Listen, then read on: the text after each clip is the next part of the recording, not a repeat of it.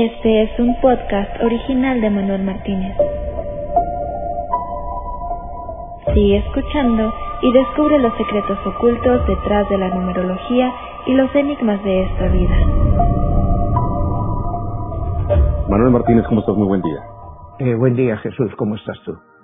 Muy bien, con un personaje el día de hoy que es polémico en tu libro, que juega una de las cartas de las que tenemos ahí que mencionas que tanto son de la luz como de la oscuridad.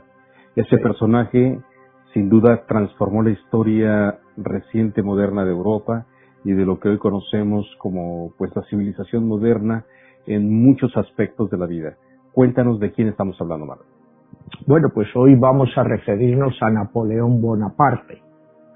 Napoleón Bonaparte, como tú sabes, pues fue un personaje clave en el siglo XIX, finales del siglo XVIII, porque para entender un poco más a Napoleón, pues tenemos que hablar de la Revolución Francesa, lo que esta revolución significó y cómo esta propia revolución pues acabó trayendo a Napoleón al poder. ¿no? Napoleón es un personaje eh, en la historia, sobre todo europea, muy, muy conflictivo. Eh, incluso te vas a la historia de Francia y, Francia se encuentra muy dividida sobre este personaje, tanto en favor como en contra. Hay quien le consideran un gran héroe por todas las reformas que él hizo, como veremos a continuación, pero a su vez por todas las desgracias que trajo tanto a su país como a Europa. Napoleón tenía una frase que le hizo célebre, ¿no?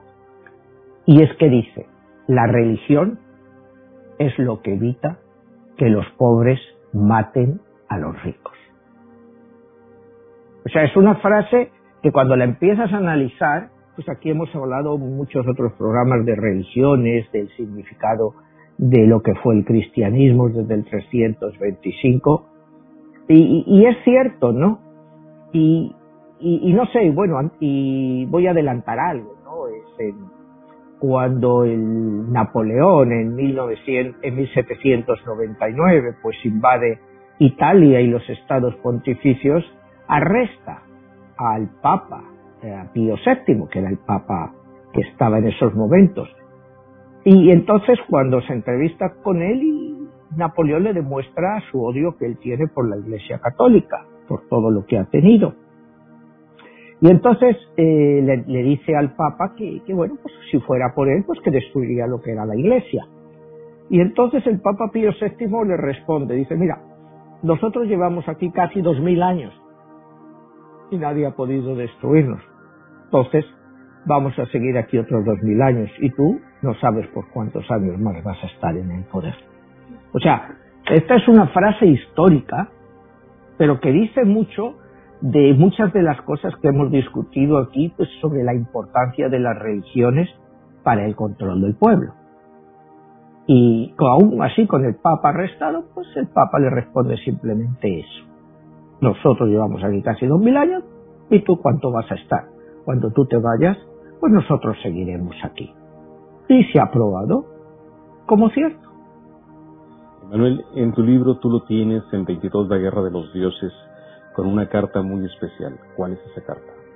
Bueno, es una carta de la oscuridad eh, la carta se traduce de tres formas, como hierofante, como el mago, ahí también hay tarot que te lo traducen como el mago, o como el papa.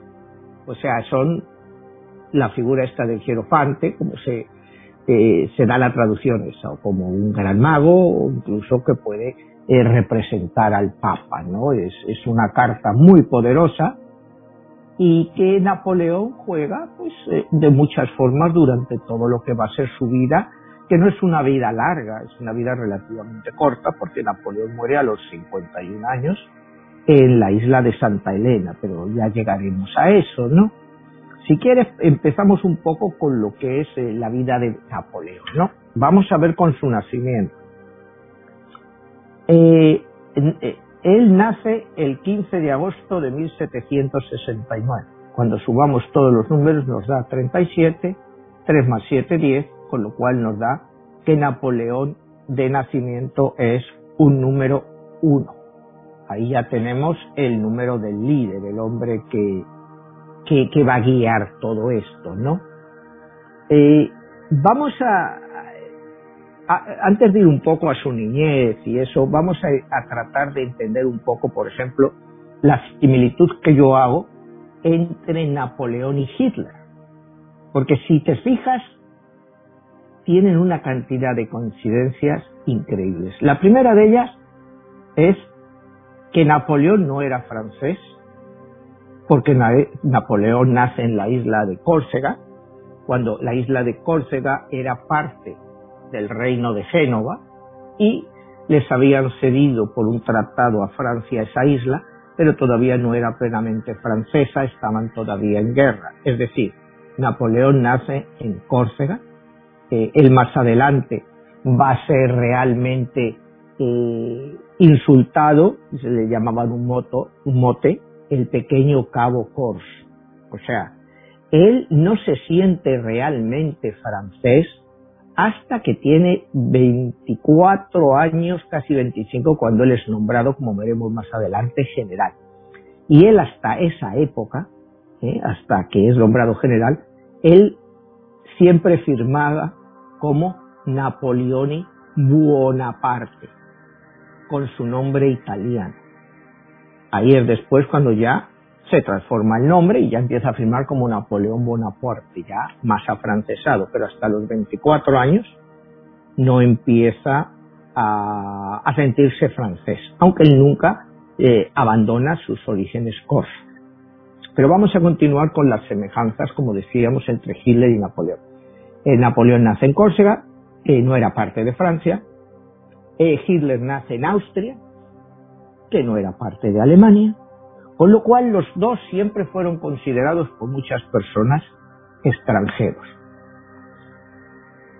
Eh, ¿Qué otras familiaridades? Bueno, ambos eran católicos, aunque ambos despreciaban a, a la Iglesia Católica y sin embargo los dos firman un concordato con la Iglesia porque creen que mantener el estatus de la Iglesia es beneficioso para ellas por la frase esa famosa que te decía, que la religión es lo único que impide que los pobres no maten a los ricos.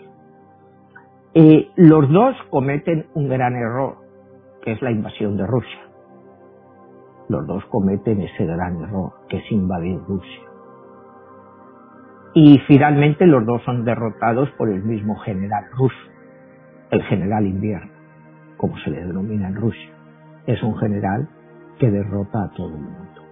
Entonces, pues son cosas eh, además, eh, a Hitler le encantaba una frase de Napoleón, ¿no? Que decía, no razonas con los intelectuales, los disparas. O sea, ya vamos, ya vamos entendiendo que los dos tenían una mentalidad de esa forma muy similar. No razonas con los intelectuales, los disparas. Tan simple como eso. Entonces vamos a ir un poco a la vida de Napoleón. Él nace, como te decía, en Córcega, eh, de una familia de ocho hijos. El padre de Napoleón es abogado, eh, pero es una familia que no son, son, podríamos decir, burguesía alta, ¿no? Sin embargo, eh, ellos decían que ellos venían de la Toscana, que habían emigrado a Córcega como tres siglos santos, o sea que ellos se consideraban como unos grandes miembros de familias toscanas, o sea, para darse más realce, pero tampoco se lo tomaba la gente muy en serio, pero era una familia, el padre, muy trabajador, muy inteligente, y bueno, pues no le queda más remedio que para criar a ocho hijos, pues tiene que trabajar mucho. El, el hijo mayor eh, no es Napoleón, sino José, que como veremos más adelante, pues sería nombrado por Napoleón rey de España cuando en 1808 empieza lo que llamamos en España se denomina como la guerra de la independencia, pero en la historia europea lo denominan las guerras peninsulares, ¿no? O sea, te digo, hay personas que conocerán la guerra de independencia española, en México sí se conoce más como guerra de independencia española, y, fíjate, estaba escuchando a un historiador mexicano que cuando diga cuando dice el famoso grito viva la independencia de Hidalgo, pues realmente no se sabía a lo que se refería Hidalgo. si se refería viva la guerra de la independencia de España contra Francia, porque todavía Nueva España era parte de España, o se refería a la independencia de México, de, eh, Nueva España y de España. Y que luego pues los acontecimientos llevaron pues que fue a la guerra de la independencia mexicana, pero que en un primer momento Hidalgo trató de cubrirse. Esto es un debate para historiadores, yo te diría, más mexicanos, y que realmente le puedan encontrar el sentido, pero es un comentario que hay. Pero bueno, vamos a, la niñez de, de Napoleón. Eh, como te digo, es una familia eh, media, de clase media. Eh, no son adinerados. Entonces el padre, Carlos, empieza a trabajar para la administración francesa como organizador, administrador. Y Dice que lo hace pues para ayudar a sus hijos. Eh, sus hijos consiguen becas para irse a estudiar a Francia y es ahí cuando Napoleón a los nueve años pues es enviado a estudiar pues al continente, ¿no? Eh, va a la escuela en Brian, él es un estudiante eh, regular, pero muy bueno en matemáticas de Briand pasa a la, a la escuela militar, en la famosa École Militar francesa, ¿no? Ahí se gradúa en artillería. Que artillería, en ese momento de la historia, era la parte más importante de la guerra. Porque saber manejar los cañones, cómo disponerlos, pues la curvatura de las balas, una destreza, requería una destreza especial que no, no estaba al alcance de todo el mundo. Y Napoleón eh, se convierte en un maestro de la artillería. Eh, hay que entender eso en principio, que Napoleón es un maestro de la artillería. Mientras Napoleón estaba en la escuela, entre Briand y Militaire, estalla la guerra, o sea, la Revolución Francesa de 1789. Es un periodo, como sabemos, turbulento no solo de la historia francesa, sino de la historia europea, que representa la Revolución Francesa para Napoleón.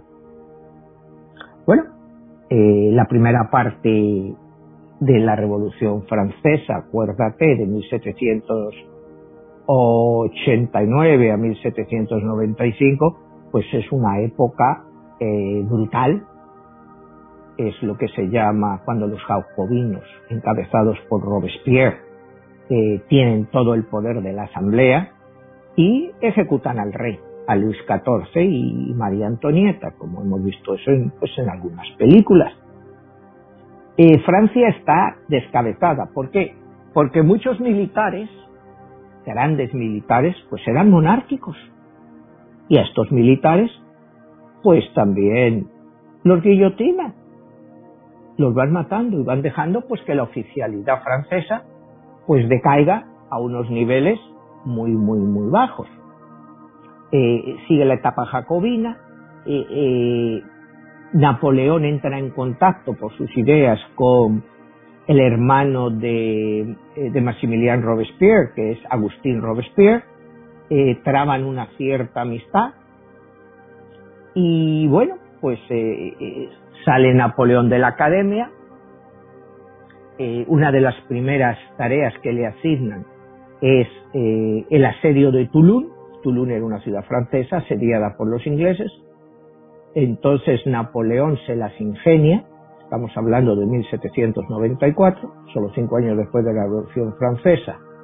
Y cuando Napoleón pues tiene pues apenas 20 años, 21 años, y Napoleón consigue un gran triunfo, consigue conquistar una loma y desde esa loma él dirige la artillería francesa con una eficacia no vista hasta entonces. ¿Qué pasa con eso? Bueno, pues que la Revolución Francesa necesitaba de una gran victoria, porque hasta ahora solo había sido terror. Entonces, esta victoria encumbra a Napoleón. Y él es ascendido a general. A los 24 años. Es el general más joven de la historia europea. Y comparándolo con otros generales de la historia mundial, no, no, recuerdo exactamente a qué edad Alejandro Magno era general, pero quizá Alejandro Magno pudiera haber sido nombrado general o ser general antes que Napoleón, pero de la historia europea, y mira que la historia europea ha estado dada a guerras, nadie antes había llegado a general, como llegó eh, Napoleón a sus 24 años. Eh, viene otra revolución o contrarrevolución en Francia, porque acuérdate, cuando miramos la revolución francesa, eh, la revolución francesa tiene una frase muy famosa, ¿no? Que dice libertad, igualdad y fraternidad. Eso nos ha quedado siempre, ¿no? Esa famosa frase, libertad, igualdad, fraternidad. Pero nos olvidamos de que esa no es la frase completa. Es libertad, igualdad, fraternidad o muerte. Esa fue la frase real, ¿no? Luego nosotros aquí en la historia y eso, pues nos hemos quedado con eso de igualdad, eh, tal y fraternidad. ¿Qué pasa entonces? Pues que eh, este señor Robespierre, Maximiliano Robespierre, pues es un revolucionario radical, eh, anti-eclesiástico también.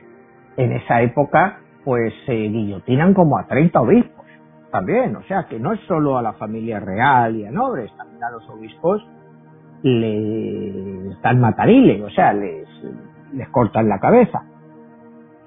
Eh, hay unos grupos menos revolucionarios dentro de esta Revolución Francesa, porque la primera idea de la Revolución Francesa es que sea una revolución burguesa contra los nobles y contra la monarquía, contra los derechos acumulados de esos nobles y esa monarquía.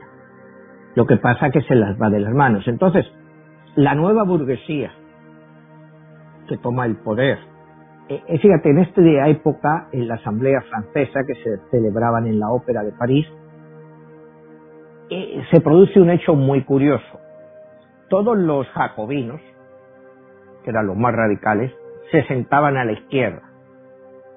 Y los, los más moderados, lo que diríamos más derechistas, se, eh, se sentaban a la derecha.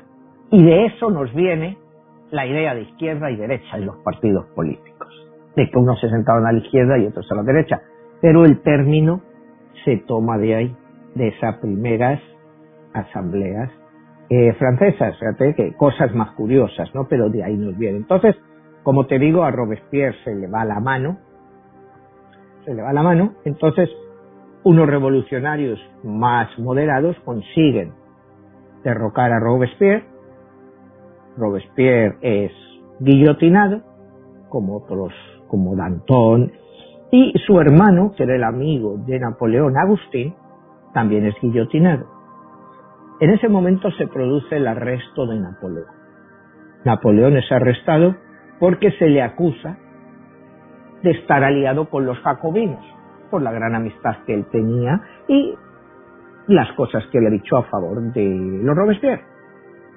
Es juzgado, eh, se le eh, meten en la prisión de Niza, está ahí un tiempo, le dejan salir, eh, se dice que él vaga perdido por las calles de París y eso porque a él le recortan el sueldo a la mitad, tenía necesidades económicas, pues porque tenía que mantener a la familia, mandarle dinero en cosas, en fin, pasa un periodo muy duro para Napoleón. Pero en ese mismo año de 1795, pues le restituyen otra vez a, un grado secundario. Le ponen como eh, jefe comandante, era general, comandante general, de la artillería del ejército de Italia, es decir, del ejército que se va a encargar de luchar quizá con Italia.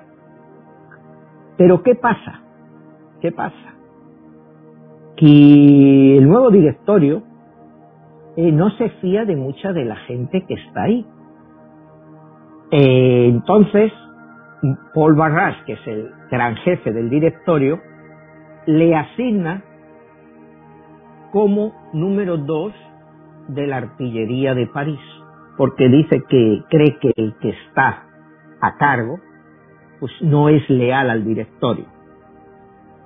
En ese en octubre de 1795 se produce una rebelión realista, Los realistas eran los que querían que volviera el rey. En este caso el rey ya estaba ejecutado, Luis estaba ejecutado porque fuera su hijo Luis XVII. Se producen grandes manifestaciones en París en favor de la vuelta del realismo. Entonces el directorio le ordena a Napoleón pues que acabe con la revuelta y utilice la artillería. Porque, como te decía, el que estaba encargado pues se niega a hacer una masacre de ese tipo. Entonces Napoleón, pues ni corto ni perezoso, encarga al general Murat, que eventualmente será su cuñado, pues que ponga los cañones ahí en París. Cuando llegan los realistas en su manifestación, abre fuego y hace una masacre. Mata como a 1.400 personas. O sea, no es una broma. 1.400 personas. Entonces todos los realistas huyen porque dicen, este tipo, pues, no se va a andar con chiquitas. No se va a andar con chiquitas. Y entonces eso hace que el directorio considere a Napoleón, pues, la persona idónea para continuar, pues, lo que es la Revolución Francesa. La Revolución Francesa, para hacer digamos, una intromisión histórica empieza en 1789 y pudiéramos decir que tiene dos partes, 1789-1799 y 1799 a 1815. Es el periodo técnicamente que dura la Revolución Francesa, porque la Revolución Francesa no termina en 1799 con el ascenso de Napoleón al poder, sino que prácticamente se continúa hasta eh, su derrota definitiva y su salida y la entronización otra vez de la monarquía, aunque va a ser una cosa temporal en Francia. Entonces, bueno, pues estamos en 1795. Napoleón ya dentro del directorio goza de una gran popularidad. Y vamos pues a la época en que, enamor, que Napoleón se enamora y Napoleón se enamora de, como un niño, de una viuda que tenía dos hijos, seis años mayor que él, es Josefina Beauharnais. Esta mujer había estado casada con un general francés que había muerto. Y ahora era amante, se dice, de, de Barras, el que era el jefe del directorio. Se conocen en 1795 él se enamora de ella a primera vista y se casan. Se casan un, eh, el 9 de marzo del año 1796. Eh, que si miras la numerología, bueno, pues te da un número 8, que no es el mejor número para un matrimonio, pero bueno, eso de la numerología es para el que crea en ello, no sé si lo entiendes, pero eh, iba a ser un matrimonio complicado él da una imagen como nunca habíamos visto en ningún líder de este tipo, ¿no? O sea, un dictador o el amor tan grande que este hombre tiene, que es un amor que, en ciertos momentos le puede llevar a la locura. Y, y te leo, te leo pues una de las muchísimas cartas de amor que él la escribe a ella para que veas el estado mental de este hombre. Dulce e incompatible Josefina, qué extraño efecto causas en mi corazón. Te enfadas, te veo triste, estás preocupada, mi alma se rompe de dolor y tu amigo no encuentra reposo. Pero lo encuentro acaso cuando entregándome al sentimiento profundo que me domina, extraigo de tus labios, de tu corazón, una llama que me quema. Ah, como me di cuenta esta noche de que tu retraso no eres tú. Te vas al mediodía, te veré dentro de tres horas. Entre tanto, mi dolce amore recibe mil besos, pero no me des ninguno, pues me queman la sangre. Eh, o sea, este es un rasgo de un monstruo, porque Napoleón en el fondo pues fue un monstruo, o sea, militarmente, la cantidad de muertes que causó. Eh, el otro lado, es como las personas, pero que te digo, es un caso único, porque tú nunca te puedes imaginar a Hitler, Stalin o Mao escribiendo este tipo de cartas a su amada, o sea, yo no me los puedo imaginar. Y a Napoleón, pues, si no miras un poco analizas eh, su vida, eh, tampoco, tampoco, como una persona, y, eso va a, lo largo de toda la relación que tiene con ella, ¿no?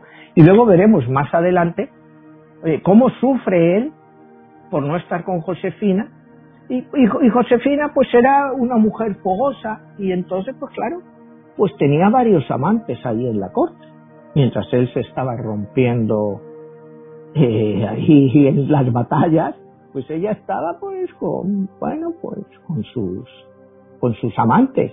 Y a él le llegaban pues cosas, o oídos, no, nadie se lo podría decir abiertamente, pero eso le hacía sufrir. Entonces, ¿hasta qué punto le pudo desequilibrar en algunos momentos a él esta situación, no? Entonces, bueno, sigamos con el directorio.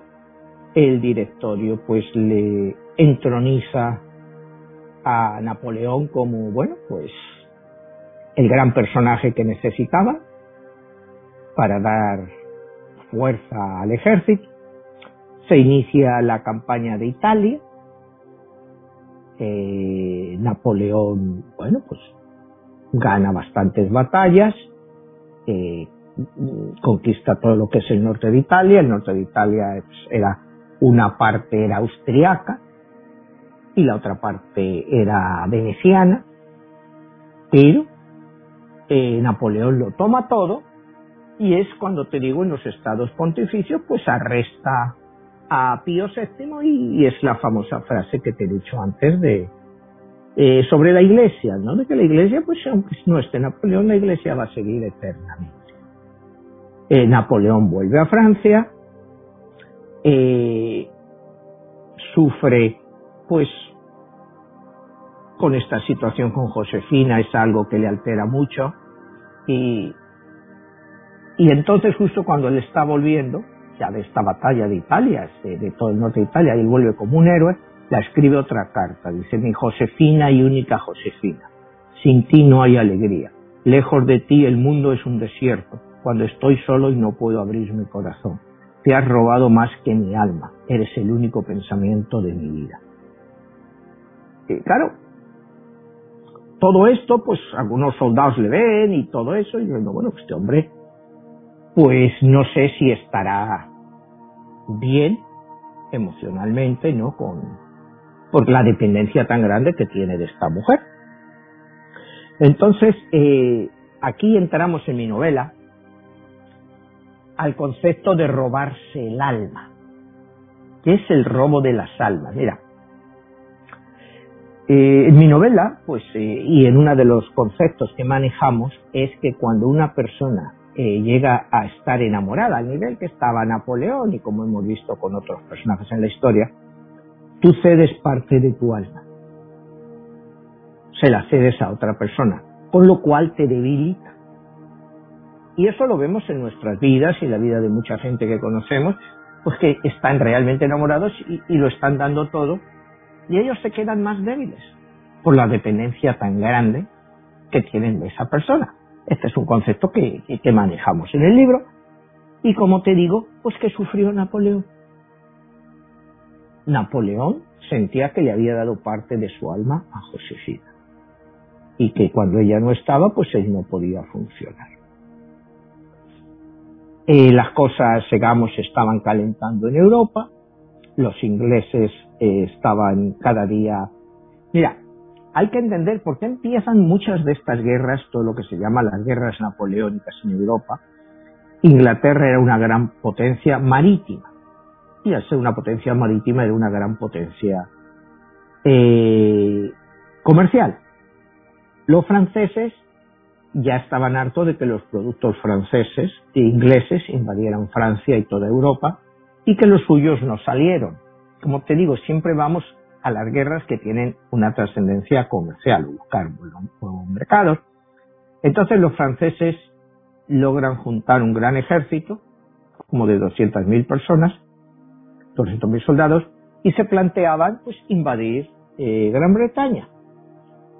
Pero llegan al entendimiento de que la flota inglesa era mucho más fuerte que la de ellos y que no tendría sentido eh, invadir Gran Bretaña porque los destruirían y no les dejarían llegar.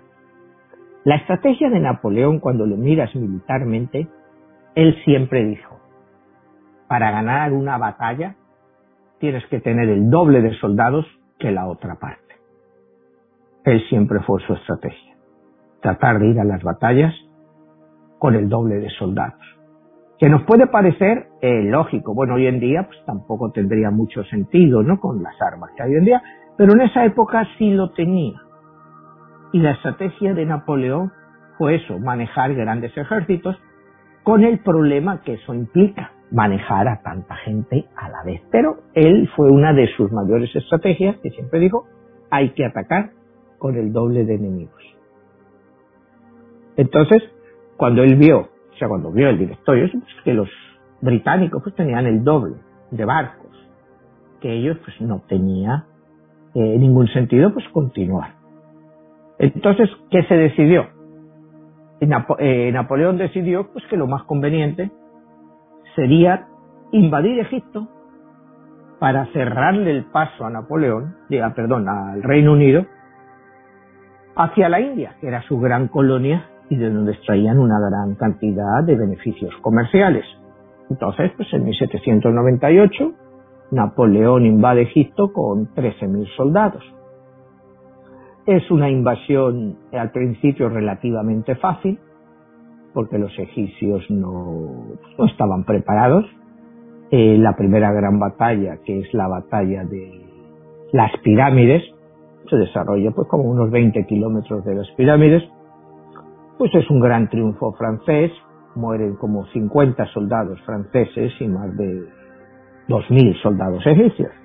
O sea, Napoleón se estaba sentando en Egipto. Entonces los británicos le hacen frente, pues como un mes después, en lo que fue la batalla del Nilo, en el cual el famoso almirante Nelson, pues destrozó a una gran parte de la flota francesa que había allí. Con lo cual ya se veía que Napoleón no iba a ganar las guerras al Reino Unido por el mar, que en el mar los británicos seguían siendo pues invencibles, los más fuertes. Esta eh, invasión de, de Egipto pues tiene también su lado cultural, porque unos meses antes pues Napoleón había sido nombrado miembro de la Academia de las Ciencias de Francia y él se lleva con él como a 160 científicos a Egipto. Es la época en que se descubre la famosa piedra roseta. Y es cuando eh, pudimos a partir de ahí interpretar los jeroglíficos eh, egipcios, porque hasta entonces habíamos sido incapaces de hacerlo, pero al encontrar esta piedra que venía en la traducción eh, griego y en el del mótico, que era el, la lengua que se hablaba en Egipto, que eh, pudieron empezar a entender finalmente lo que eran los jeroglíficos egipcios. Entonces, pues fue un gran acierto o digamos un gran éxito científico y cultural.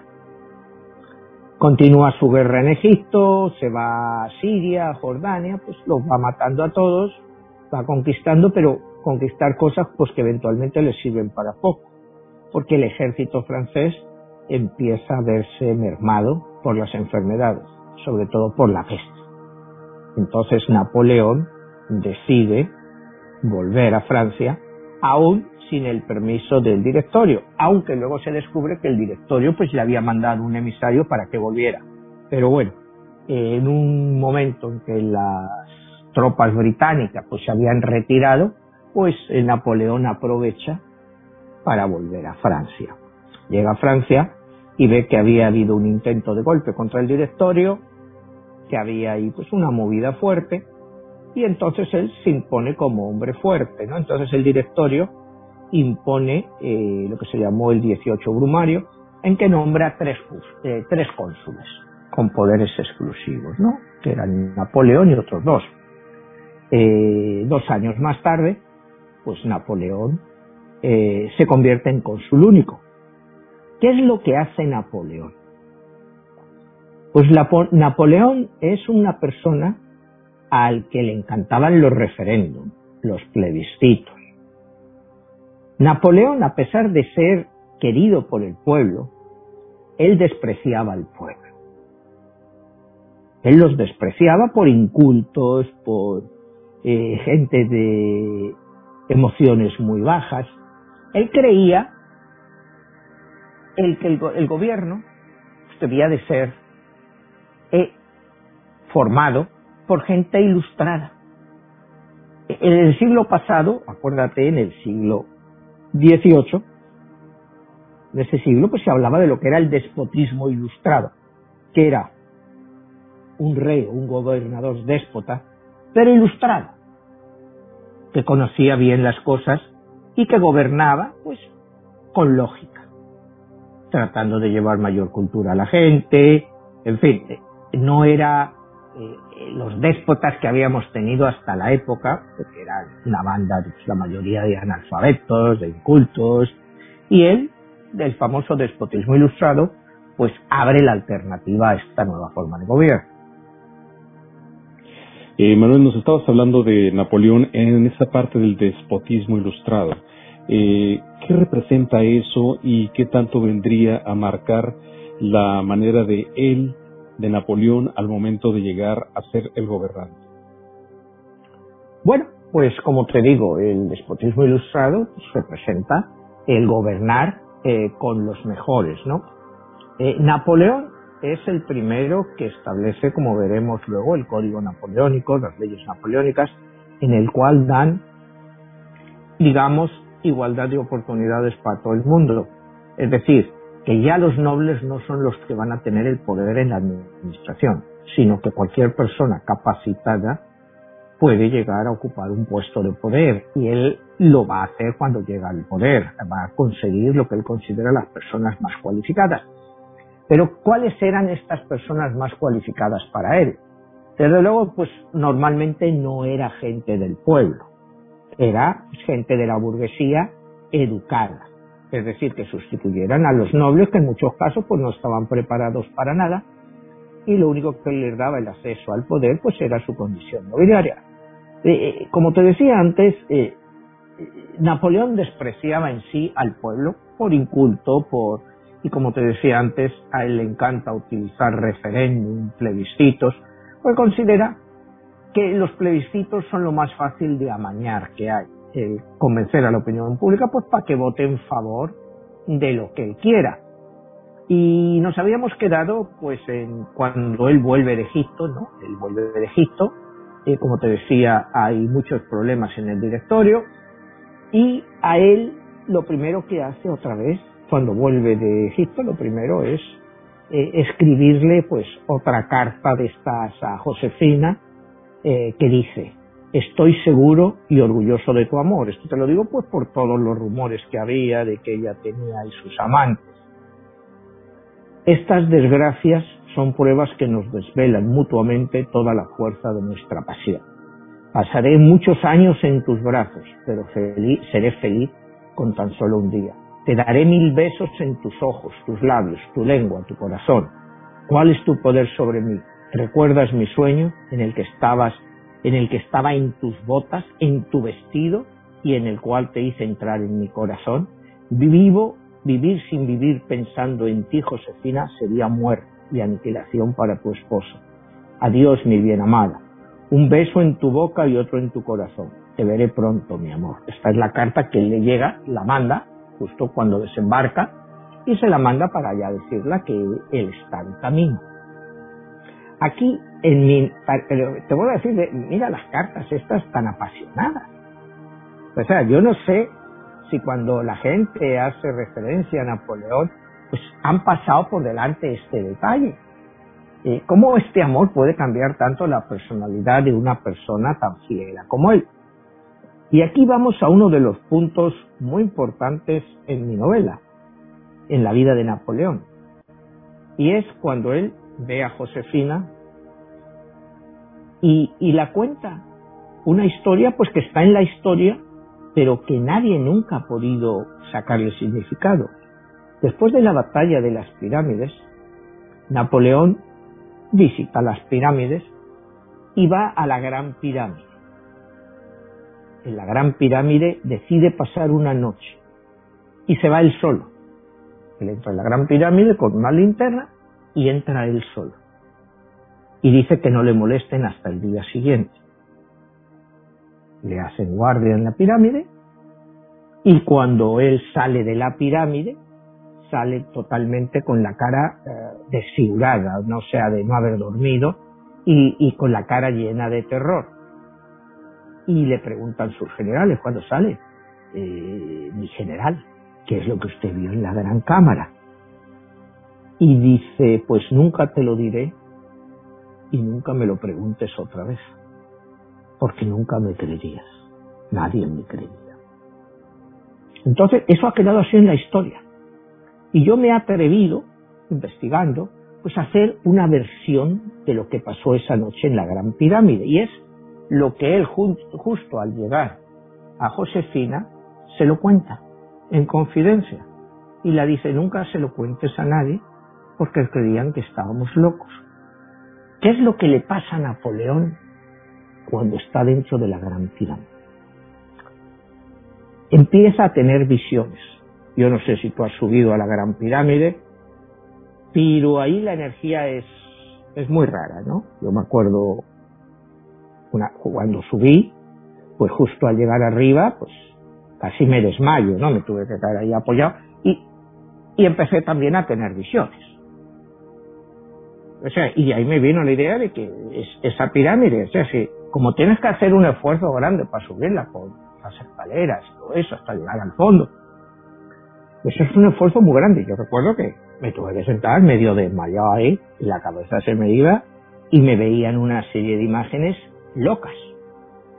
Entonces, imagino que Napoleón tuvo las mismas imágenes y por lo que he podido entender de algunos escritos y eso, ¿qué es lo que él vio?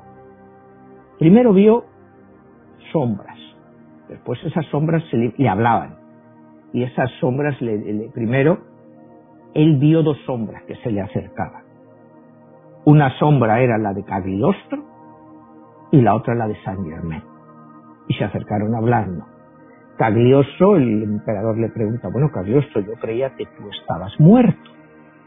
Y entonces Cagliostro le contesta, dice, porque yo traté de sacarte de la cárcel de San Leo en 1795, que eso es cierto, porque Cagliostro pues para muchos es uno de los grandes iniciadores de la Revolución Francesa por sus ideas.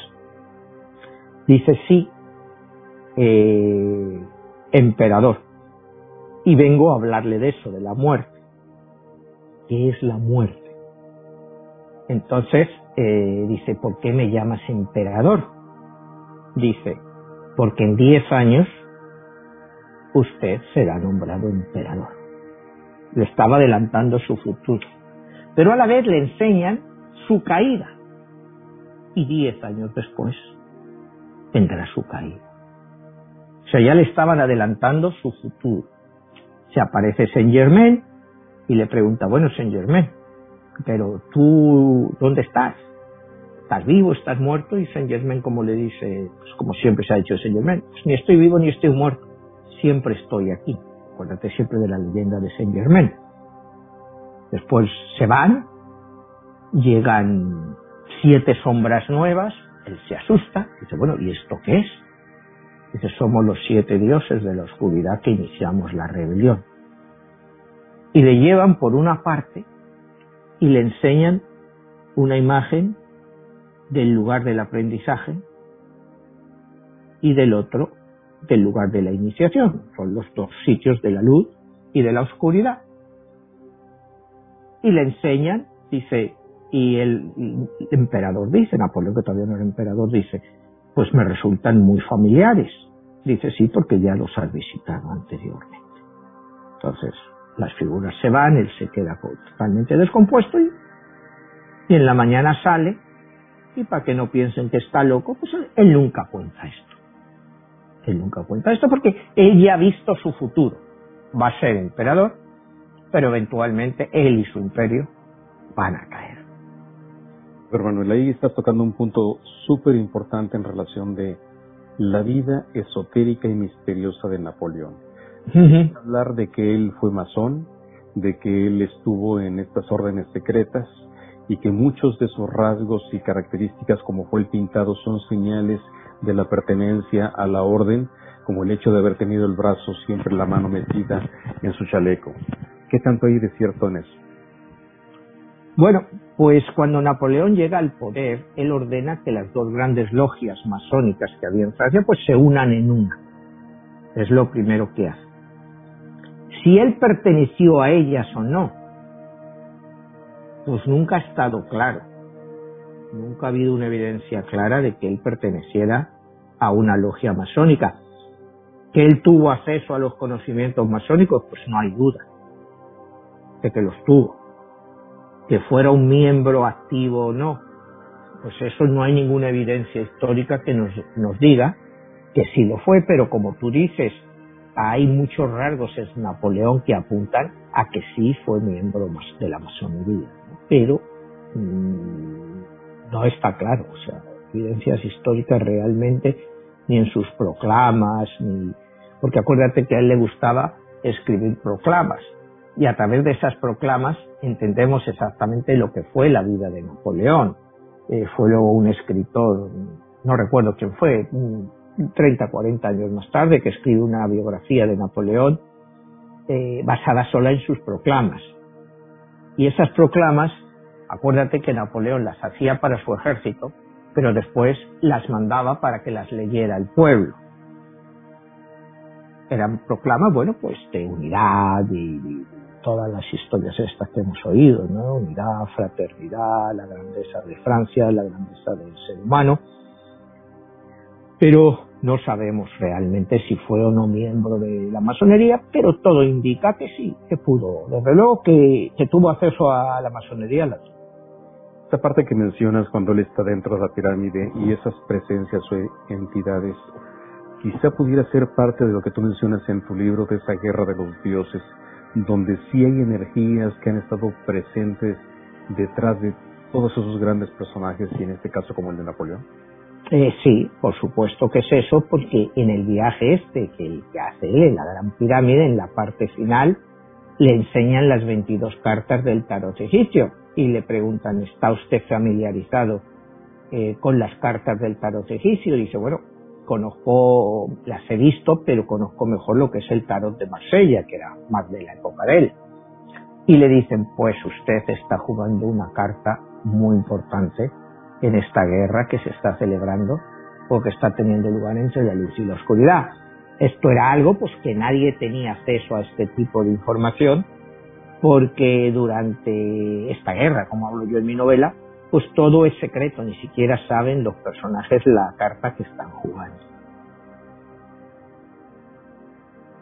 Muy bien, Manuel. ¿Y qué sigue después de todo esto? Porque mucha gente también habla de que la Revolución Francesa, que fue un cambio con todos estos pensadores, la ilustración, eh, bueno, uno va a Francia y te das cuenta de lo que representó.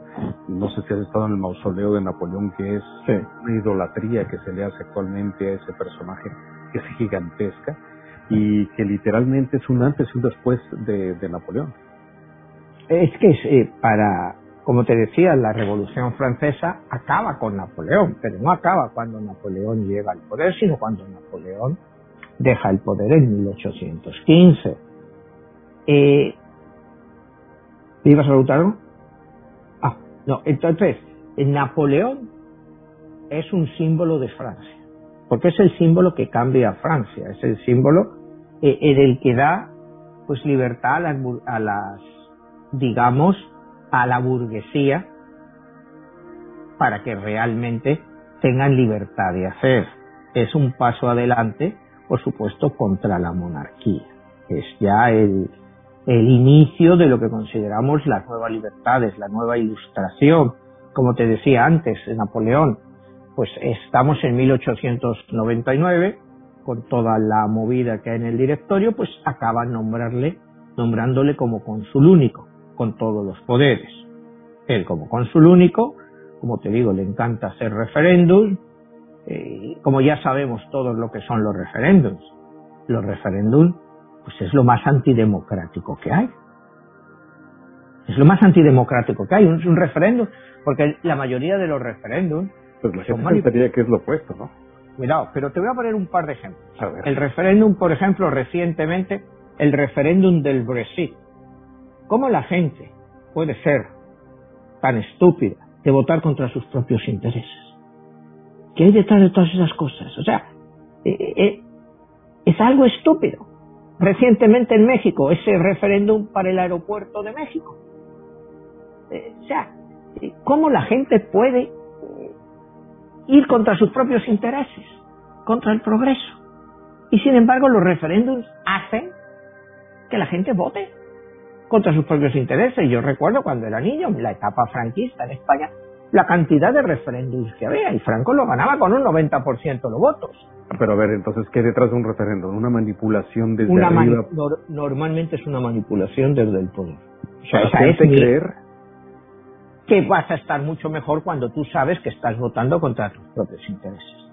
Y la mayoría de los referéndums que ves en el mundo normalmente lo gana el que quiere el gobierno que lo gane. Los que están detrás. O sea, hablar de un referéndum aún en un Estado democrático es una falacia. Las elecciones son más limpias porque hay en un referéndum que es un sí o un no. O sea, eh, ah, en un referéndum tú no votas por la realidad, votas con tu estómago, por tus emociones. Y cuando estás hastiado del gobierno, pues votas contra él, que fue el caso del Brexit. Votas contra el que quiere que digas que sí y te dices que no. Cualquier referéndum que haya, la gente va a votar con el estómago, o sea, con sus vísceras. No va a ser, no, no son decisiones conscientes. Te digo, eso no lo demuestra a lo largo de la historia, pues todos los dictadores se han basado en referéndums. Y cuando los estados democráticos o supuestamente democráticos tratan de hacer sus referendos, la gente es tan bruta que vota contra sus propios intereses. Y eso es lo que dice Napoleón. El pueblo es tan bruto que no sabe que está votando contra ellos mismos. Pues vamos a utilizarlo. Y es, le encantan los referendos. Y como te digo, pues oye, en caso de México los veis constantemente estos referendos. Se ponen unas cuantas urnas te votan no sé cuántas personas, te dicen el 90% ha dicho que sí, claro que nosotros queremos. Y ahí te digo cómo el referéndum puede ser totalmente antidemocrático. Y el maestro en eso es Napoleón. O sea, todos nuestros gobernantes actuales que lo utilizan, pues hay que preguntar a la gente. Y luego en un referéndum tú sabes que a la gente le cuentan mil mentiras. Mil mentiras. Y como son mil mentiras, pues la gente dice, bueno, alguna será verdad. Tú ves eh, que la mayor forma de desestabilizar un país pues, es a través de referéndums. Es a través de referéndums. Que si referéndum de independencia de esto, referéndum de independencia de lo otro. Pues si toda una gente le dice, si tú te independizas de España, si tú te independizas del Reino Unido, vas a vivir mucho mejor. Y la gente se cree, dice, es que nos roba el gobierno central, hay que ser independiente. Y la gente lo cree la gente no mira las ventajas que tienen al Estados Unidos, por ejemplo. Por eso te digo, tú cualquier referéndum que pongas, pues va a salir precisamente o lo que quiera el gobierno, eh, porque a la gente se la manipula. Es una manipulación total. Y Napoleón es un maestro en esto y lo entiende. Pero vamos a seguir un poco más para ya entender un poco. En 1805, eh, Napoleón decide ¿por qué no tener un imperio? Porque Francia no va a tener un imperio. Entonces es en la Catedral de Notre Dame, que finalmente ha sido abierta, porque había estado cerrada desde 1789, por la connotación anticatólica, anticristiana que había en la Revolución Francesa. Eh, es como en México lo que tuvisteis, la guerra de los cristeros, las cristerías, pues es un poco, en Francia pasó lo mismo, es una persecución al clero brutal, como te digo, eh, cientos y cientos de sacerdotes fueron guillotinados y hasta 30 obispos. Finalmente se abre la Catedral de Notre Dame para eh, que Napoleón pueda ser ungido como emperador de Francia. Él se trae a Pío VII, le dice que venga desde Roma, que él quiere tener ahí al Papa para que le nombre emperador. Este Pío VII es el mismo que le había arrestado y el que le dijo que la iglesia, después de él, siempre iba a seguir. Pero Napoleón quería humillar a la iglesia y hacerle venir a que fuera él mismo el que le coronara. Entonces, bueno, en la ceremonia ahí en diciembre, pues justo en el momento en que el Papa le va a poner la corona del emperador, Napoleón va y se la quita al Papa y se la pone él mismo. ¿Qué es lo que él quería demostrar con esto? Que sí, estaba bien que el Papa, pero el Papa no era quien para hacerle al emperador, que se hacía emperador él mismo. Esto es un detalle histórico que está reflejado en algunos cuadros de la época y es el momento ese en que Pío VII va a entronizarle con la corona, pero él coge la corona y se la planta él mismo, ¿no? Eh, a partir de ahí, pues empieza ya una época, pues, sangrienta de guerras, eh, primero pues empieza, siguen las guerras en Italia contra Austria, Prusia y Rusia. Hay la famosa batalla de Austerlitz, que él destroza a los austriacos y a los rusos. Eh, Rusia se retira después de esa batalla. Eso lo vemos muy bien reflejado en la novela Esta Guerra y Paz de Tolstoy. Eh, sigue adelante sus conquistas llegan acuerdos de paz, pero todos los acuerdos de paz se van rompiendo. Mm, llega un momento en que quiere invadir Portugal, en 1807. Eh, para ello necesita que España pues le deje pasar por, por España para llegar a Portugal. El rey de España y el gobierno español de la época pues accede y él se va hacia Portugal, entonces Inglaterra, que es aliado de Portugal, pues entra en, en conflicto. Una vez que está dentro ya de España, dice, bueno, pues ya que estamos aquí, pues vamos a tomar también España, ¿no?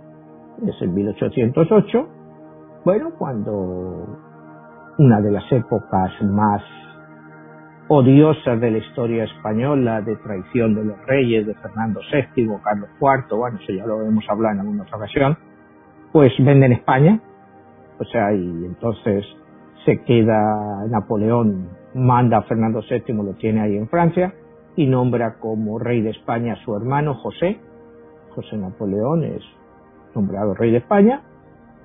Eh, un par de meses después, pues tiene lugar el famoso levantamiento del 2 de mayo de Madrid, en que pues los ciudadanos, el pueblo al que tanto despreciaban tanto Napoleón como Fernando VII, eh, se levantan contra Francia y empieza pues una guerra que, como te decía antes, en España cuando estudias se llama la Guerra de la Independencia, eh, en Europa la llaman las guerras peninsulares y aquí en Estados Unidos también cuando estudias historia europea lo llaman las guerras peninsulares.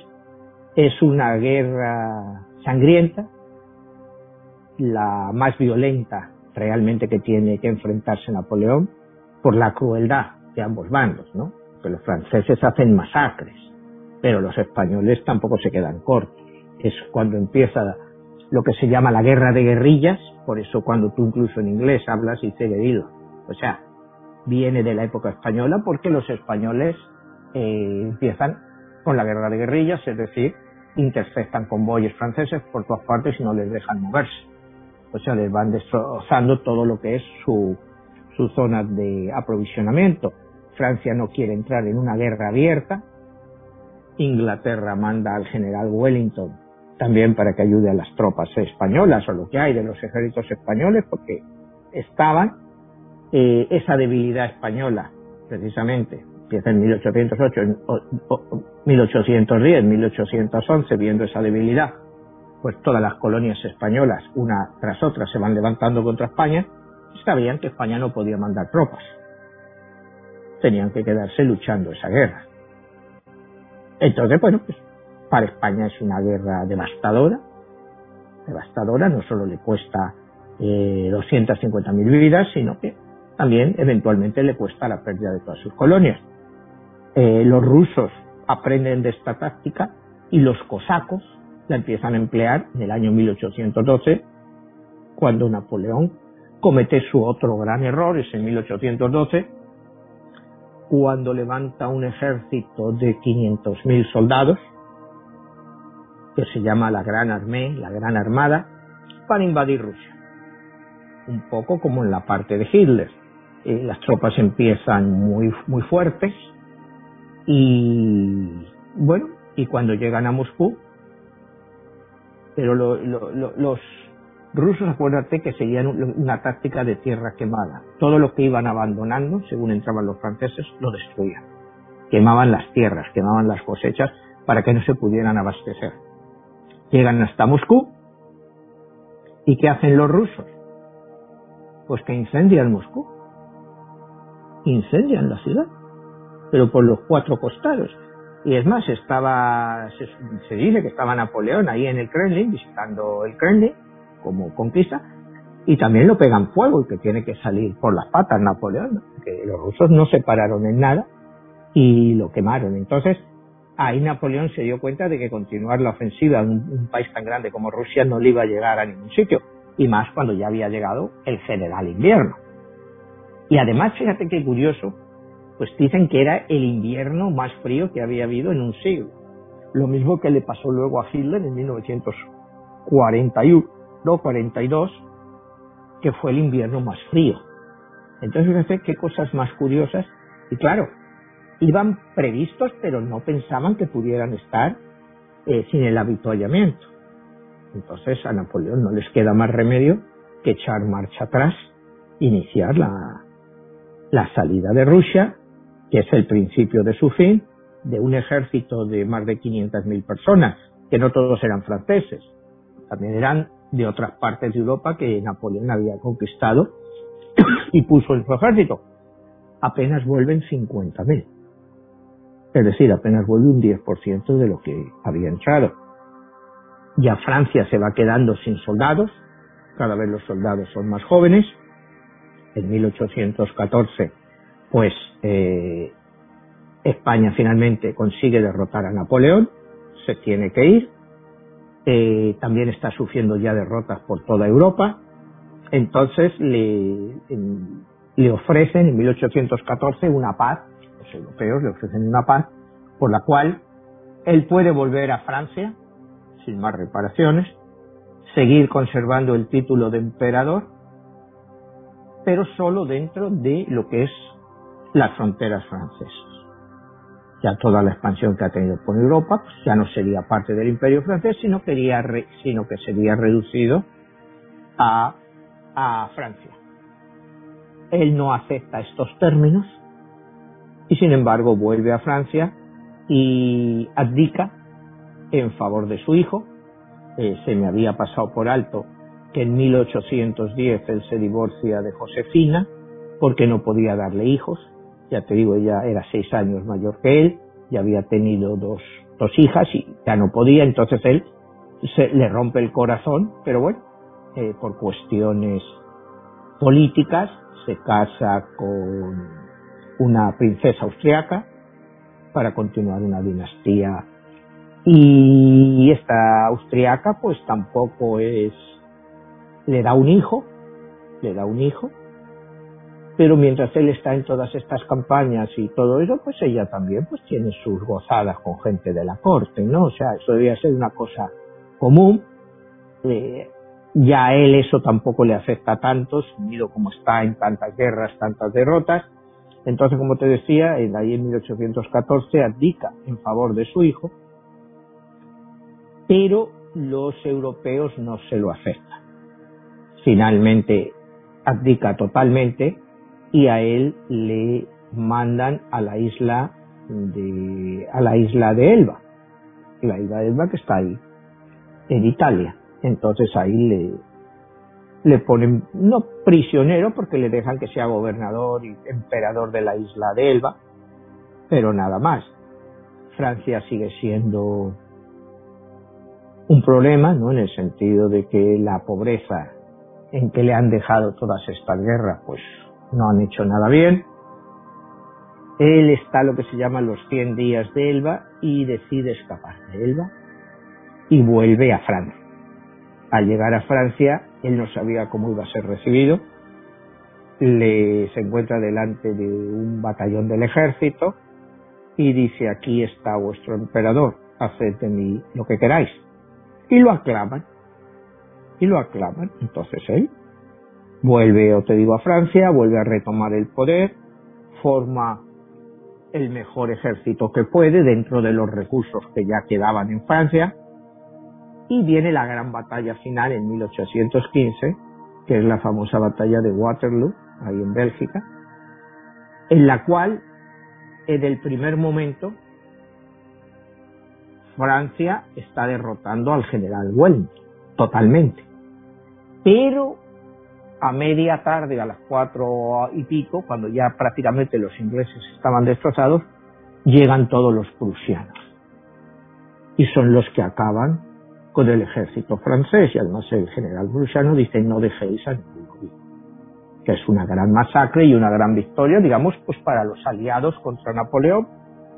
Napoleón es mandado a la isla de Santa Elena, que está ahí por el sur de África, en el sur de África, en 1815 y en 1821 pues Napoleón muere de un cáncer de estómago, igual que había muerto su padre. Hay por ahí versiones que dicen que lo iban envenenando poco a poco, pero no se sabe. Lo que sí es cierto es que nunca le dieron la atención médica adecuada. Eso sí está claro, ¿no? Al final acabó pues atendiéndole un médico corso de medio pelo, ¿no? O sea, nunca le dieron la atención adecuada. Pero bueno, eh, Napoleón muere, eh, él quiere que sus restos sean esparcidos por el Sena, pero él es enterrado allí y unos años después, pues Napoleón vuelve, eh, o sea, los restos de Napoleón vuelven a Francia, ya convertido pues en un mito, que es lo que es hoy en día, ¿no? Es, es un mito. Manuel, eh, ya terminando el programa, ha sido extraordinario toda esa parte de Napoleón. Te preguntaría lo siguiente. Napoleón en esa carta de la oscuridad, él es la mano que ejecuta un plan, eh, pues vamos a decirlo así, energético de estas entidades que mueven los hilos del mundo. Sí, claro. Al igual que como Hitler. Igual que Hitler. Son todos, como te digo, se desarrollan en un periodo de 6.000 años, donde la luz y la oscuridad van jugando sus cartas y Napoleón fue una carta clave, otra vez como Hitler en el sentido del caos que te generan en Europa.